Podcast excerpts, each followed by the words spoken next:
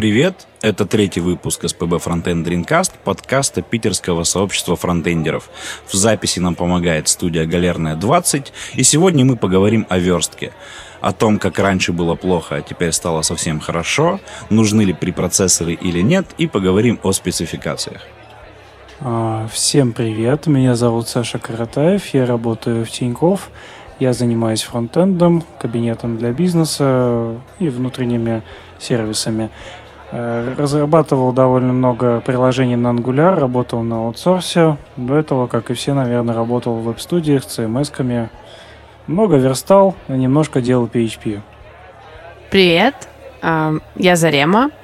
Я один из организаторов SPB Frontend э, и фронтендер в Upload И тоже бывало, я делала обычные сайты, и, в принципе, фронтендером называю себя последние пару лет.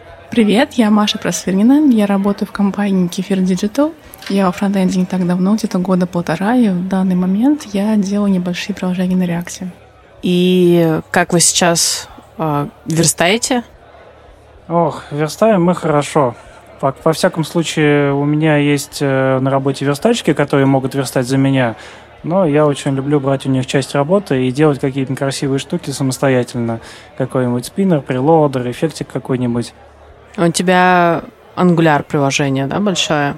Да, у меня Angular приложение, и наши верстачки, что меня удивило, когда я пришел на работу, умеют делать Angular компоненты, а также у нас есть React команда, и они для нее умеют делать тоже компоненты. То есть они отдают верстку уже компонентную, и если им надо что-то поправить, они могут влезть в наши компоненты и поправить, что им надо. Ну, то есть есть какие-то отдельные э, разработчики, которые просто собирают э, проект из этих уже кем-то сверстанных ком- компонентов. Да, нам отдают целый экран с уже компонентами, которые что-то куда-то прокидывают. Мы, конечно, немножко ужасаемся, когда это видим, но это куда лучше, чем если была просто веска, которую нам пришлось бы резать. А, кстати, не бывает, э, как вы бывают ли такие случаи, когда вы собираете что-то из компонентов, там, программируете так яростно на JavaScript, потом заглядываете в браузер и понимаете, что там все как-то не очень складно выглядит? Потом даете фидбэк обратно тем, кто создавал компоненты или как? А, зависит от свободного времени, но чаще всего я предпочитаю самостоятельно исправлять. Ну, там да, довольно-таки редки такие случаи. То есть бывает, когда я не, зна- э, не согласен с реализацией, когда верстачик сделал а, какой-нибудь компонент, типа спиннера, слишком узкий, там, допустим, с определенным бэкграундом, а можно было делать его прозрачным, чтобы он был на любом фоне. Ну, а у меня я работаю над виджетом, который встраивается на другие сайты. И, в принципе, последний год э, в основном только и занимаюсь версткой, версткой, версткой и версткой. А, ну, есть еще большой сайт э, на реакте, который там потихоньку развивается.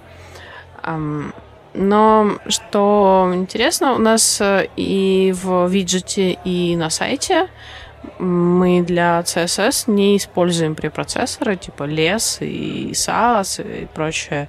В общем-то, пишем просто на CSS и какие-то приятные мелочи вроде nested, то есть там вложенности, как в SAS, эм, используем, и это потом просто прогоняется через пост CSS и превращается в нормальный CSS. Не в такой, как у нас. То есть у тебя и пост CSS, и пост HTML? А, ну, пост HTML местами используется на сайте, а, прогоняется. Ну, там просто вся документация и некоторые статические сайты, они в Markdown, и в этом Markdown и всякие скрипты, а, немножечко не Markdown, а именно HTML верстки, CSS, и да, это все прогоняется через пост HTML, как там преобразуется. Эм, например, с помощью пост HTML картинки с окончанием GIF превращаются в тег видео, в котором вместо GIF именно видео, потому что оно весит намного меньше, чем гифка. То есть, типа, гифка мегабайт, а видео весит по-моему, 120 килобайт или 200 в среднем. А как это влияет на новых участников команды, которые приходят и не понимают этой магии? То есть они вроде привыкли к HTML, а это пост HTML, что-то, то, что должно его улучшать, а оно просто делает новые компоненты, которые им непонятны. Это магия. А новых э, э, разработчиков вообще не было. Но для того, чтобы это все э, нормально воспринималось, э, сейчас пишем документацию. Но, в принципе, это, например, очень удобно для редакторов. А, для тех, кто пишет тексты и редактирует, как бы отдельные люди, для них удобно, что а, вся документация статические страницы просто с контентом, они лежат в Markdown на GitHub, они просто редактируют на GitHub, и там уже, ну, они знают какие-то теги, могут их э, использовать, если им нужно. А если там что-то более-менее сложное, то дальше мы правим. И как это превращается потом в HTML-страницу а, и прибавляется к этому какое-то CSS-оформление, это уже а, за пределами понимания редакторов. Редакторы, которые знают HTML, это, конечно, сильно, потому что я в своей бытности очень много работал с редактором, которые знали только визуальные редакторы, которые там TinyMC, а еще другие какие-то были, я уже забыл, давно это было. И там этим редакторам приходилось делать кастомные стили, которые были для их блоков, то есть они не хотели просто делать все параграфами, табличками, они хотели делать все раскрывающимися блоками, списками вложенными, много вложенными. И нужно было делать им стили для визуального редактора, которые бы и также отражались на сайте. То есть изначально в сайт закладывалась верстка для текста, которая потом загружалась в визуальный редактор. В визуальном редакторе все выглядело так же, как потом на сайте. Кстати, мне на некоторых проектах, когда у меня была веб-студия, и мы делали сайты на заказ, кстати, тоже так делали. То есть для Tiny MCA или CK Editor делали специальные стили, э, расширения, которые, да, э, в этом редакторе, в VVC было примерно то же самое, что в итоге получится на странице. Ой, в этом визивике было так сложно сделать свои шаблоны, и чтобы редакторы их еще потом не поломали, это была целая инструкция. Потом, правда, мы за ней все равно исправляли. Ну, тут, кстати, мы в итоге пришли к тому, что лучше кастомизировать сильно админку и разбивать такие части, не, не давать слишком много свободы контент-менеджерам, редакторам, а загонять их довольно жесткие рамки, чтобы это реально в конце не развалилось на сайте. Как, например, часто бывает э, с картинками, если не поставить какие-то ограничения, если не придумать там, не вставить какие-то инструменты, то редакторы вполне могут загрузить на сайт какую-нибудь картинку размером 5 мегабайт, и она прямо так и будет загружаться да, на сайте. они этого даже не видят. Они просто кидают картинку, опа, есть картинка. Мы потом ужасаемся. А вот сейчас, допустим, у нас все хорошо. У нас есть изолированные CSS-модули, у нас есть сборка, у нас есть предпроцессоры, постпроцессоры. А с чего ты начинала? Я начинала еще в 2004 году. Первый сайт я сверстала тогда для клуба.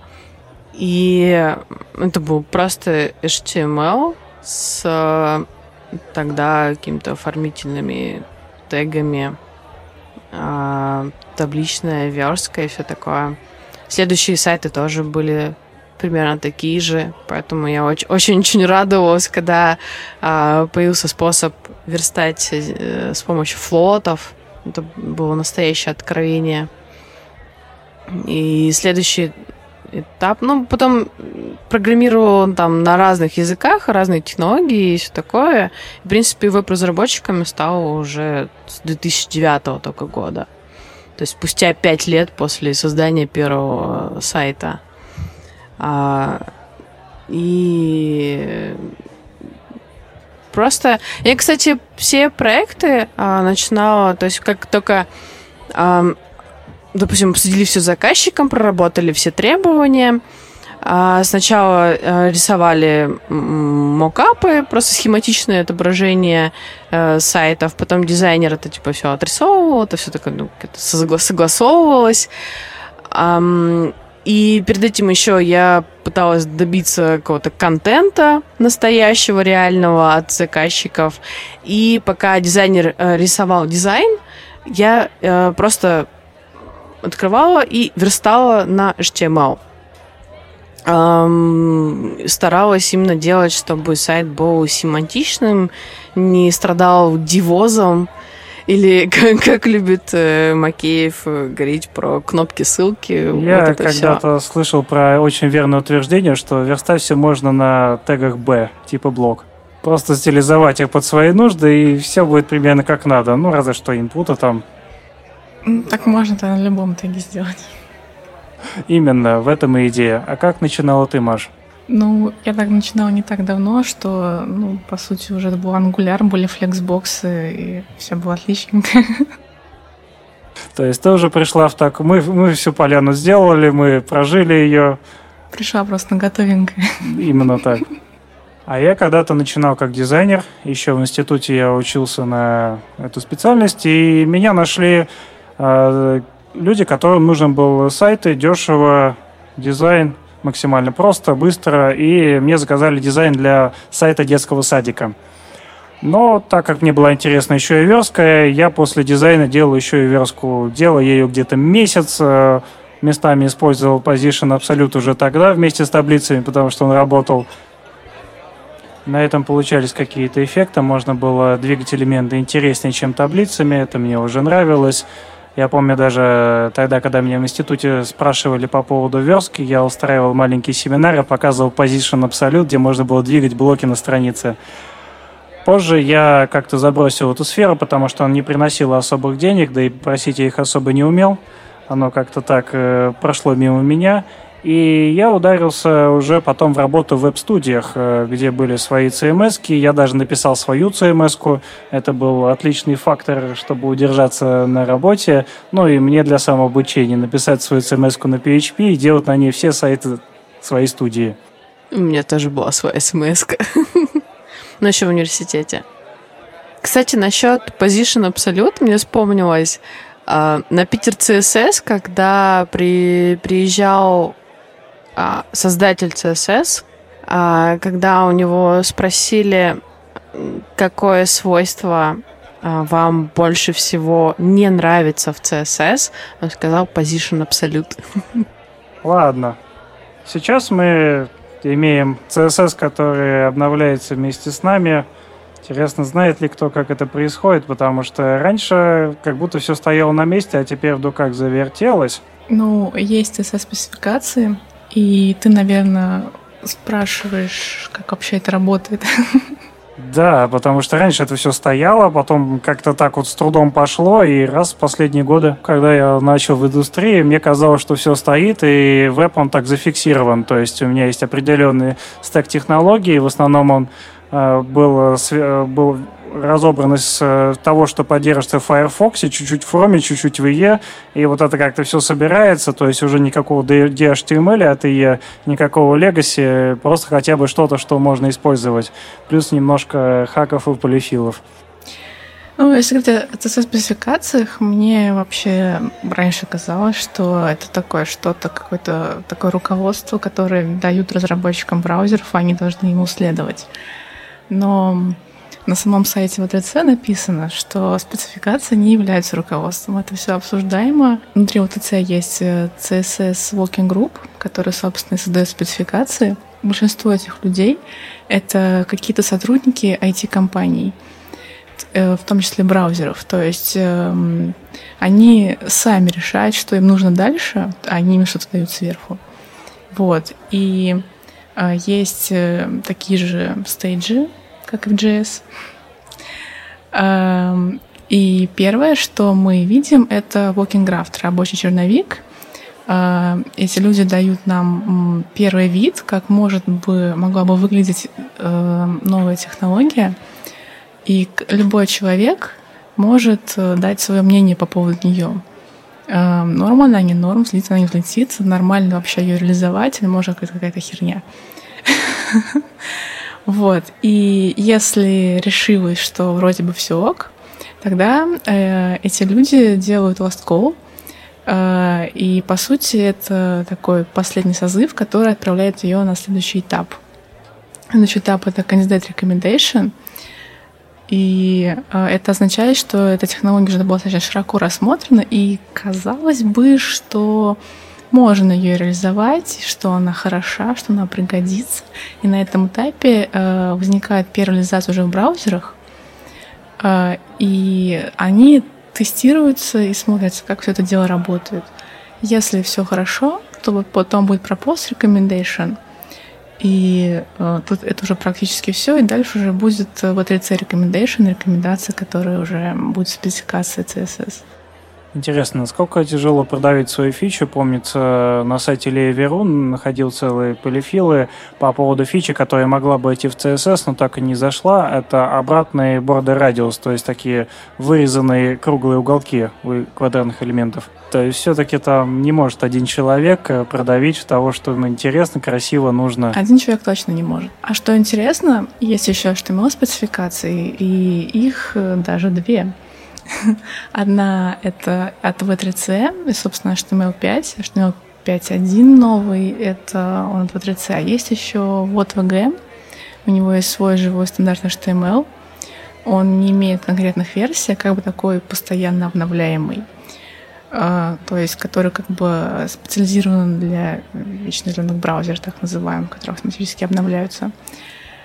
Вот. И, в принципе, они достаточно схожи, но у них есть небольшие противоречия. Например, у э, в стандарте V3C тег main, он имеет тематическое значение, что это как бы тег, в котором находится самый наш главный контент, и он только может быть один на странице.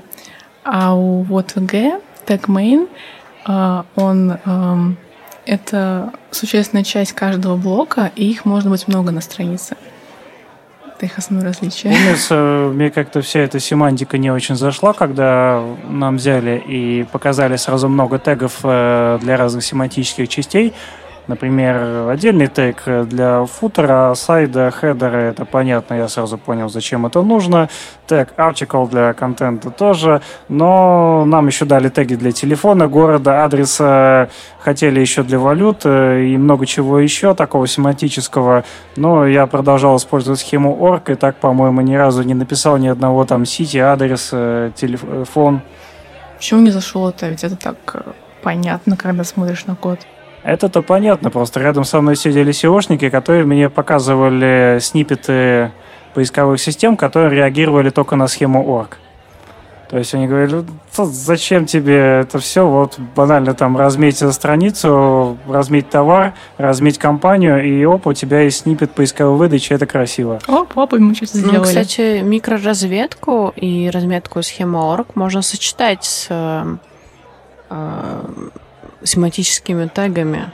Вполне. И, в общем, когда делала викарт по микроразметке, там телефоны и что-то еще было у меня в семантических тегах. Э, более того, я даже читал статью однажды, и не одну, по-моему, а две или три, про то, что давайте вообще откажемся от классов, потому что мы можем размечать все на тегах и использовать селекторы по тегам. Зачем нам вообще классы, когда у нас есть теги для всего семантического? То есть какой-нибудь блок разметить так, э, они, они считали, что это вполне норм. Ну, в принципе, норм там оформлять а, какие-то теги по именно там, по их названию, да, и обращаться к ним.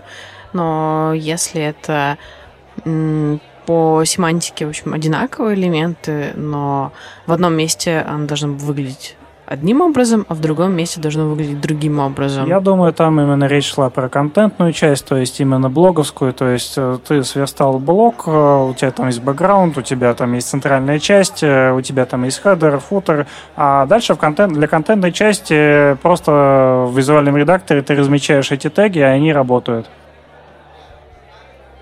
Ну, в принципе, почему нет? Кстати, какие еще необычные теги вы видели из того, что тогда нового появилось или сейчас появляется? Ну, кстати, насчет Time, у него теперь уже очень хорошая поддержка. Начиная с E9 во всех браузерах. Нам посмотреть вообще, как он себя ведет и как выглядит. А, но мне лично из, из таких не совсем обычных, скажем так, тегов э, нравится прогресс и метр. Прогресс ну, в общем, по- понятно по названию, да, что это такое, это некий прогресс. Например, э, спа-приложение, если там нужно показывать линию загрузки, насколько загрузил их там следующая страница, то как раз это прогресс подходит. Или если это там некий а, форма какая-нибудь большая и прогресс по этой форме тоже можно показывать с помощью тега прогресс. Но метр примерно то же самое, то есть там есть минимум, максимум и конкретное значение какое-то, но а у метра еще также можно задать э, нормальный диапазон значений, э, средний и высокий. И, то есть, если значение, допустим, высокое, то он там красненький, допустим. То есть, например, какая-нибудь админка, и в ней нужно показать, что у вас э, столько-то штук использовано из э, выданного вам объема штук то как раз удобно показать это с помощью тега метр. Проблема в том, что клиенты хотят пайчарты. Вот когда у нас появится нативный прогресс-бар как пайчарт, вот тогда мы посмотрим. Ну, и, наверное, прогресс все-таки прогресс, а метр, например, это, не знаю, температура известного диапазона такой больше. Ну, температура, да, или там, вот штуки в некоторых штуках. Ну вот интересно, она предлагает какие-то новые теги, но местами нам кажется, что они слишком узкие, потому что, казалось бы, метр, прогресс похоже, но в них есть разница, но это кажется что-то чем-то узким. Э, жаль, что иногда бывают какие-нибудь широкие теги, которые действительно могли бы пригодиться многим и во многих местах, э, просто зарезают. Я наткнулся недавно на тег DataGrid, это такой тег, который умер где-то в 2015-м, помянем. А, и он мог включать в себя любые структурированные элементы и давать к ним чекбоксы. То есть это мы получали список чекбоксов э, со структурированными элементами, которые могли быть вложены, стилизованными. То есть тот самый компонент, который используется во многих админках э, для редактирования прав доступа или просто выделения большого количества структурированных элементов – то есть вот это вот не радует то, что какие-то... Или, может, это мое мнение, что этот элемент слишком общий. Как-то сложненько. Сложненько? Ну, давай попроще. Все мы когда-то верстали модалки. Модалки, которые вылезают, выпадают, э, раскрываются, не дают себя закрыть. И для этого тоже есть свой тег, называется диалог, но он поддерживается только в хроме и в опере. Казалось бы, вот то самое, что нам нужно, то самое, что нам долго было нужно, это тег, который умеет э, перекрывать любые Z-индексы, любые плавающие элементы. Он просто главный плавает э, на самом верху. Он может открываться как модалка. Он имеет э, JavaScript API для того, чтобы закрывать, для того, чтобы открывать. Открывать как модалку. Мы хотим его.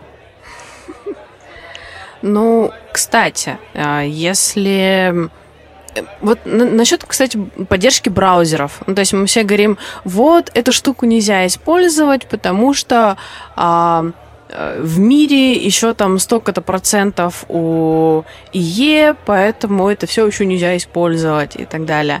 Но на самом деле ведь нужно опираться именно на аналитику своего проекта, э, своего сайта.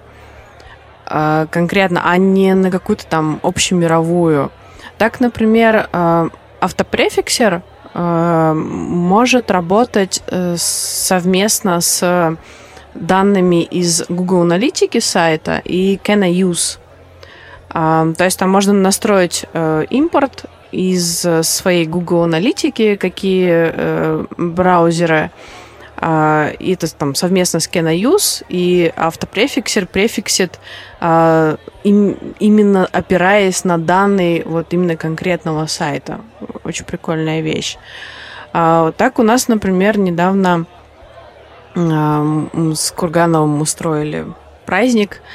было у нас какое-то очередное обновление на сайте, заглянули в аналитику и увидели, что, в общем-то, доля ИЕ крошечная, то есть там 365 человек за последний месяц из 24 тысяч, и э, тенденция такая, что эта доля падает, и от них там регистрации, оплат нет, э, ну, по сути, не, неинтересные пользователи. И вы решили сказать им пока.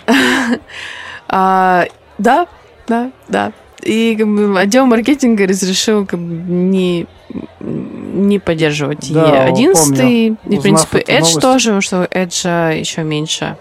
Ну, Узнав эту поддержка- новость, я примчался через полгорода к вам, Да, праздновать вместе с вами. присоединился. Такое бывает нечасто. Но отсутствие поддержки это не значит, что как бы в E11 типа открываешь, а там ничего нет. А, Не, в принципе, есть контент доступен, просто какие-то штуки могут не работать или местами бу- может там как-то выглядеть не очень. А, Но клево то, что в итоге вот оказалось, что большая часть Chrome, на втором месте Firefox, на третьем месте Safari, и, в общем, теперь на эти браузеры нам и опираться. И мы сейчас в продакшене используем гриды и CSS Custom Properties. Ну, я помню, ты мне даже говорил интересную мысль про то, что зачем, собственно, для всех браузеров делать полностью одинаковый интерфейс. Люди же не меняют браузеры, они же не знают. Да, кстати, в заказной разработке такое бывает, что да, э, просят типа одинаковый интерфейс во всех браузеров. Ну, это можно понять с точки зрения заказчика, наверное. А, но с точки зрения пользователя, а, пользователь же не будет э, идти и открывать сайт в разных браузерах. Такой, типа, «М, а как он выглядит? Только если это не веб-разработчик. Да, только если не веб-разработчик. Единственное, ну, может открыть с телефона, потом может открыть на декстопе. Или там с планшетика. Да, с разных устройств может, но не с разных рабочего браузеров. и домашнего. Там Но могут навряд ли браузеры. он будет менять Firefox и E. Да, Ну, или, может, у него на например, рабочей E стоит, ну. Ой, я работал, когда мы делали сайты по продаже станков, и тогда, помнится, к нам пришел молодой дизайнер, который привык к технике Apple, он разрабатывал на Apple, и говорит то, что, ребята, а зачем мы поддерживаем IE? Мол, пользователи IE, я вот читал, приносят меньше денег, и нам они как бы не нужны, почему мы-то их поддерживаем?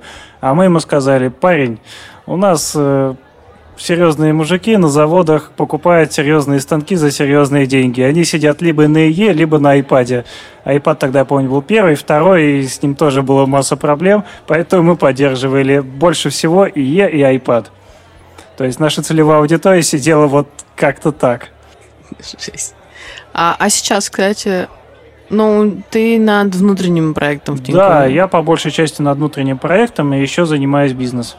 Но и- поэтому- если это внутренний проект, там а, какое-то ограниченное количество браузеров или все равно какое-то дикое разнообразие от старых до новых? А, нет, у нас вообще нет разнообразия. Мы точно знаем технопарк наших устройств. И более того, у нас э, там даже нет адаптивности, потому что все менеджеры, которые у нас работают, они сидят за определенными экранами, и мы просто это знаем. Удобно. Да, Маша, у тебя как? С браузерами. Ну, в основном я ориентируюсь просто на самой последней версии, и даже не особо на Safari, например, который многим сейчас не нравится. Я к тому, что эм, у тебя же получается в основном последний хром. В основном, да. да. И получается, что ты тоже можешь перейти на гриды Без и- проблем. и, всякие я, штуки. я собираюсь. Круто. а я пока не могу. У меня еще остается E11, которым нужно поддерживать. То есть у нас э, менеджеры сидят и под Windows тоже. То есть они используют удобные браузеры, но мы, в принципе, знаем парк устройств, и он у нас, слава богу, ограничен. То есть E10 у нас уже нет. О, ну хоть и есть. Мы, слава богу, используем Flexbox, но Safari и тут нам дает прикурить, потому что иногда он просто говорит нам, я не буду отображать этот элемент, потому что я не знаю как. Ну, как, например, если батон э, применить дисплей Flex, то в Safari и в E типа, ничего не получится. Да, иногда какой-нибудь там Flex Child э, просто не может отобразиться, и ты начинаешь играться за индексами, с трансформами, что-то из этого помогает. Тут тебе подходит техлит, говорит, а как ты это сделал? Я такой, ну, у меня в голове есть несколько вещей, которые работают, я просто их все перебрал. И каким-то образом оно завелось. Вообще, мы не всегда жили с этими флексбоксами, то есть когда-то мы решили, решали проблемы более, более изощренными способами, Пожалуй, одной из самых странных э, и таких жестких проблем в наше время было центрирование различных блоков, например, модалки, потому что клиенты требовали, чтобы модалка всегда была по центру экрана, то есть экран э, сужается, не сужается, то есть iPad переворачивается так и сяк, и модалка всегда должна быть в центре, всегда должна быть красивой, всегда должна поместиться. И с этим было много проблем когда-то, когда у нас не было фликсбоксов. Э, мы использовали Position Absolute с Margin мы использовали Position Absolute с трансформом. До этого, если кто вспомнит, мы использовали различные псевдоэлементы, которые превращали display table и таким образом увеличивали строку настолько, что inline блок э, просто центрировался. Ой, сколько хаков было? Хорошо, что сейчас их нет. Ностальгический выпуск. О, Display да. Table Cell, Vertical Middle, типа того. Да, именно так. А ведь э, когда-то, когда я начинал работать в веб-студиях, нам приходилось реально заворачивать все в таблицу. То есть, э, если нужно центрированный блок, просто делаешь таблицу, делаешь блок, опа, работает. Да, но по семантике плохо, да, ну, кто нас тогда ругал за это? О семантике далеко не сразу стали говорить. Кстати, а вы когда эм, делаете свои сайты и продукты, эм, проверяете хотя бы, то возможно ли пользоваться э, сайтом с помощью клавиатуры, с помощью мышки? Или там если форма, то хотя бы форму проверить. Тап, стрелочки, вот это все. Я формы проверяю, и самый главный челлендж для меня обычно это зафиксировать тап внутри модалки. То есть, э, вот я уже упоминал тег диалог, и в нем эта проблема решена, просто тап запирается внутри этого диалога, и все хорошо. То есть и читалки еще видят, что этот элемент главный, они не ошибаются. То есть открылся диалог, они, опа, вот эта форма главная. Вот читать только ее. А с кастомными модалками мы имеем проблему, что нам нужно запирать в них фокус, нам нужно устанавливать в них фокус. Э, фокус запирая ничего того, чтобы она помогала запирать этот фокус, нативного в браузере нет, нам приходится ловить его, ловить его, возвращать на место, как котенка. Ох. Он, кстати, Маша, так как у тебя в основном один хром последний, можешь спокойно использовать э, диалог для модалок. Он очень сильно облегчит жизнь. Да, но я в основном беру что-то готовое. Просто попробуй диалог, тебе понравится. Окей. Хотя я заметил, что у Тинькова очень удобные формы, правда, на внешнем видим проекте. Ну, на внешнем проекте, да, и на внутреннем мы используем те же компоненты. Благо, качество этих компонентов довольно хорошее. То есть я когда пришел, я удивился, потому что до этого, когда мы, я работал в аутсорсе, по большей части э, мы пытались разрабатывать свои компоненты. Естественно, в стартапах на это не уделяется много времени. И нередко берутся какие-нибудь сторонние решения, и самым худшим решением, которое всегда можно было взять, это какой-нибудь комбайнер селекта селек, который может выделять много элементов, селек, который может быть автокомплитом, селек, который может тебе что-то подсказывать, селек, который может выводить кошечек, собачек, там, таблицы, летать, там, приносить чай, что угодно. Это был самый плохой компонент, потому что он делал слишком много и не был стабильным никогда. Например, у одного такого селекта на гитхабе что-то около тысячи ищу открытых. Вот это пожалуй, очень плохая вещь. И я тогда пришел к тому, что автокомплит э, и мультиселек должны быть определенно разными компонентами, потому что это проще поддерживать. И недавно я увидел, что для автокомплита уже есть готовый элемент, называется дата-лист. Он э, работает схоже с селектом, потому что дата-лист может принимать опшены, которые ты можешь привязать, связать с инпутом, и он будет работать как автокомплит. То есть у нас уже опа, и сразу есть так автокомплит. Нативный, который работает, который, с которым не надо как-то танцевать. Правда, с кастомизацией, как обычно, проблема.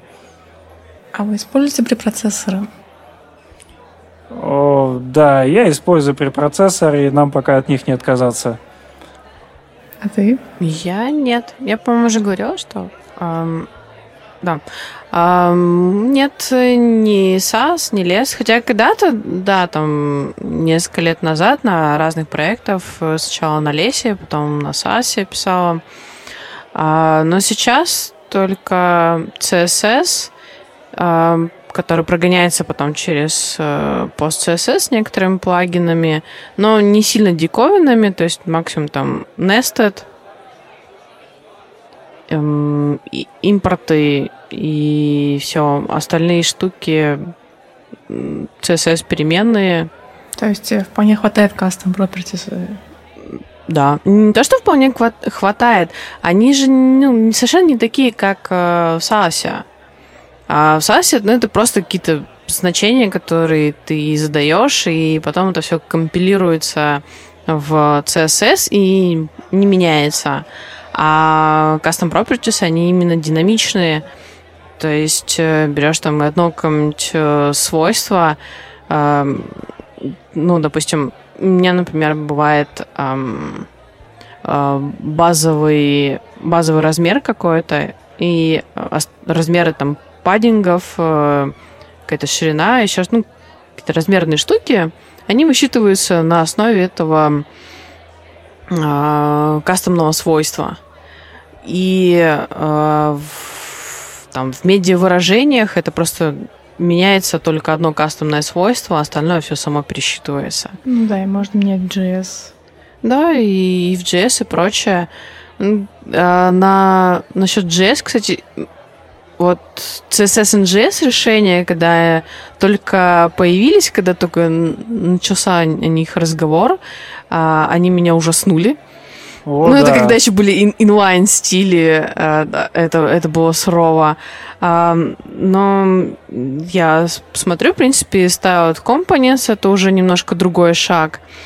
А, но все равно мне не очень нравится, что получается это CSS, э, который идет в JavaScript э, бандле и в рантайме а, компилируется, там вставляется, удаляется. Короче, это все в рантайме работает. Но это работает только первый раз, то есть э, первый раз при загрузке страницы, первый раз при загрузке компонента, он просто все скидывает, а потом просто переиспользует. То есть э, суть выигрыша только в этом.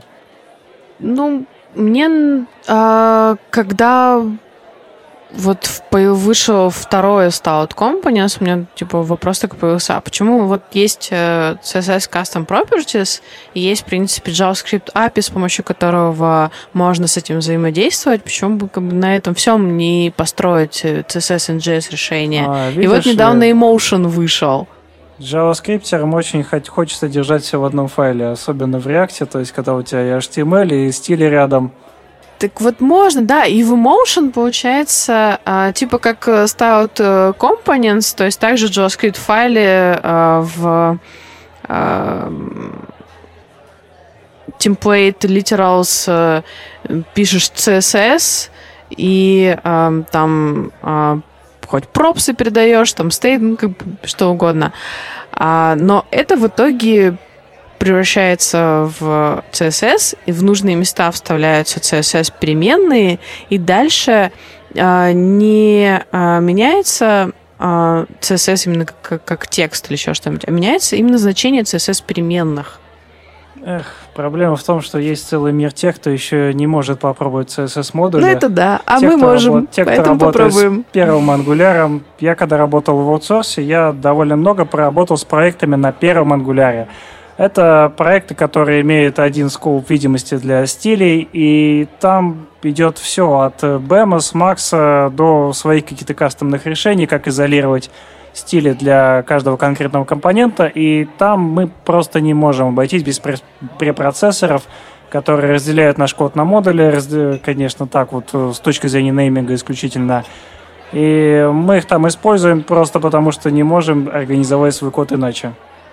То есть, подожди, у вас на этом э, проекте с первым ангуляром CSS э, на SASE, э, но при этом это один файл или там для разных компонентов или частей проекта это какие-то разные файлы, а потом это все э, в один файл через импорты собирается. Да, это разные файлы для каждого компонента, то есть в папочке каждого компонента лежит его стиль, но фактически он делается изолированным благодаря неймингу.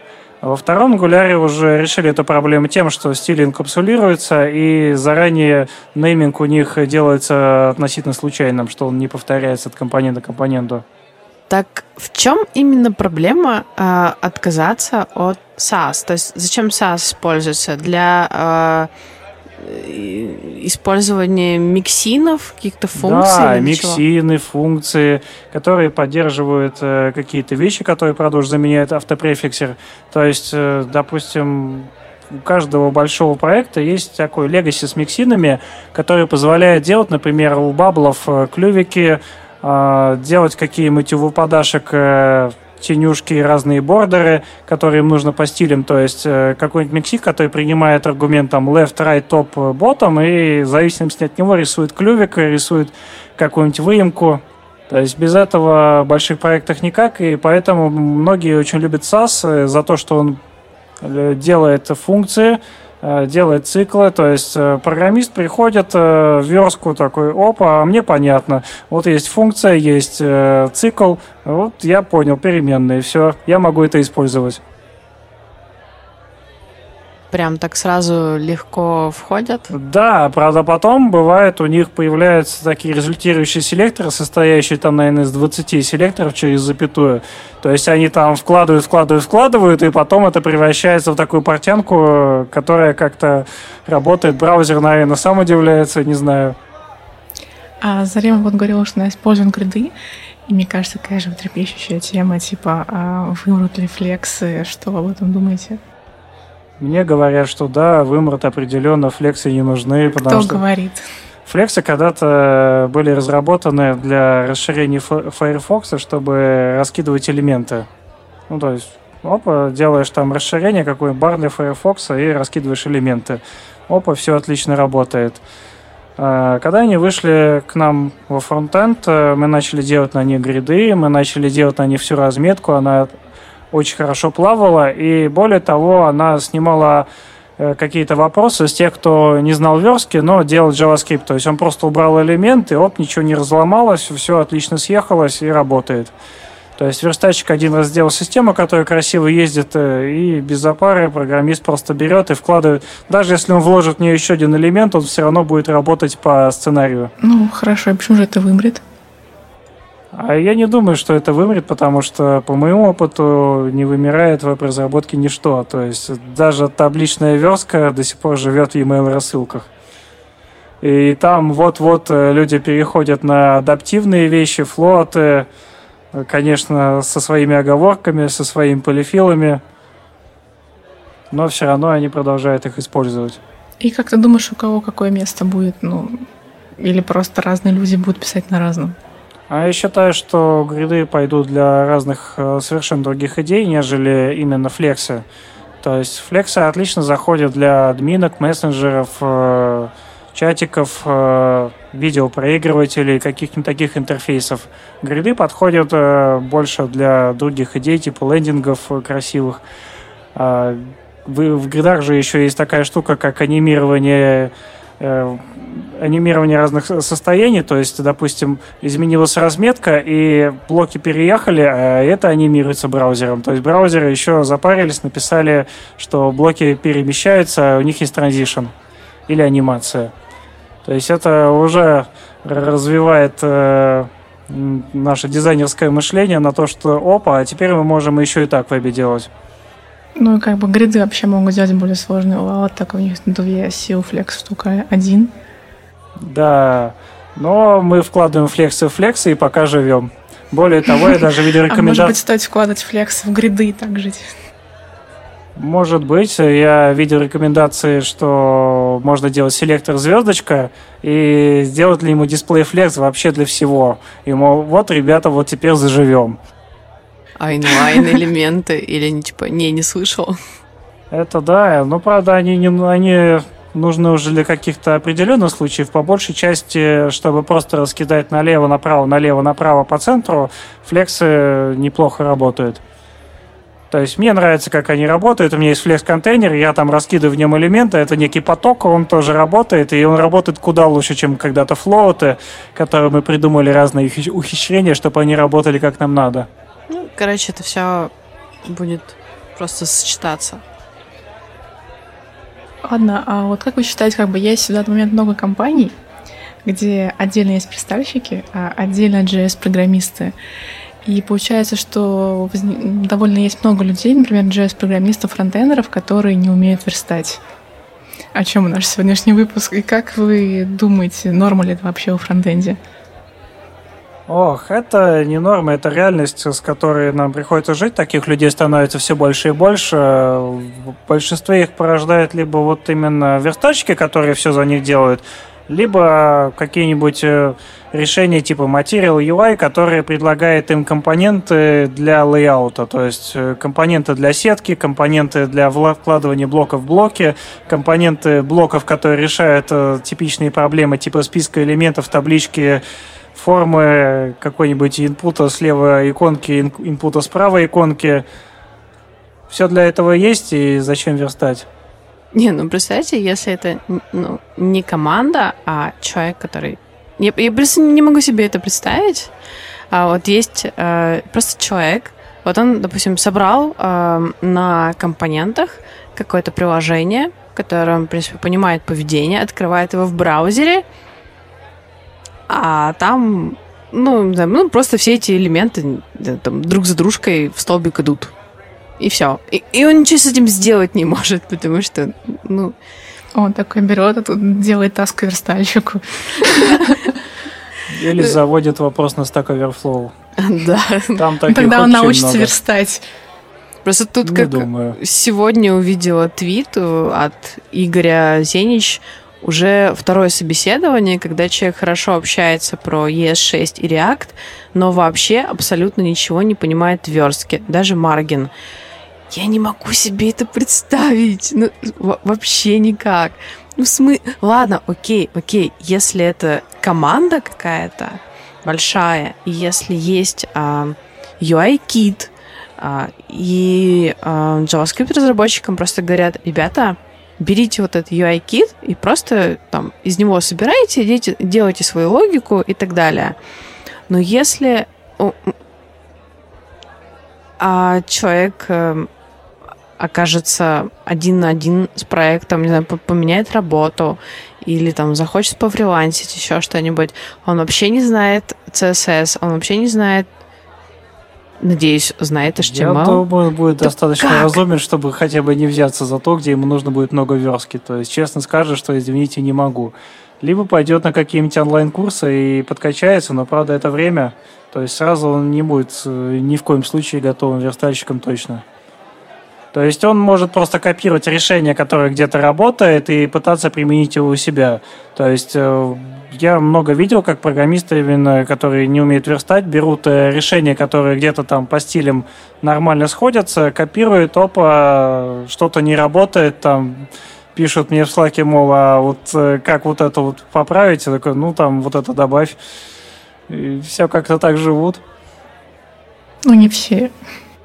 Ну, веб он такой, все тут вот, ты собираешь э, свое приложение из частей других приложений. Вот так вот. Ты, в принципе, можешь таким путем идти. Он не самый лучший, но он работает на определенном этапе, пока ты не попадешься. Ну, в принципе, это, конечно, э, выбор каждого. Э, учиться ему верстать или нет, там понимать CSS, понимать там как, как работают браузеры не только в плане JavaScript, но нет, мне, мне сложно представить, э, как, как можно разрабатывать приложения и сайты, вообще ничего не понимая в HTML и CSS. Ну, может, не понимают, но так чуть-чуть возможно, этот человек пришел в этот проект э, не сначала, а с середины. То есть у него уже были компоненты, у него уже были какие-то ручки за этих компонентов, которые, за которые мог их дергать, и он просто писал логику. Может, юнит-тесты писал. То есть совсем не обязательно, что он именно копал верстку, там передвигал элементы, делал иконки. То есть ему там показали, вот это вот так вот работает, так иконку можно импортить, вот так вставлять, и вот этот компонент для иконки вот работает. Зашибись. Более того, у нас э, есть масса решений для тех же иконок, которые облегчают жизнь верстальщикам, например, там иконки шрифтовые, иконки SVG, SVG спрайты, сборка SVG спрайтов. Э, с точки зрения фреймворков есть э, там лоадер для веб-пака, который тебе сразу этот SVG загружает как модуль, ты просто его вставляешь, и опа, оно работает. Ну, я думаю, типа, почему нет, если как бы индустрия эти модули трена такими специалистами, то и норм. Наверное, наверное Их становится да. все больше, а мы остаемся. А мы остаемся, да, и мы с вами прощаемся. С вами были Маша, Саша и Зарема. Пока!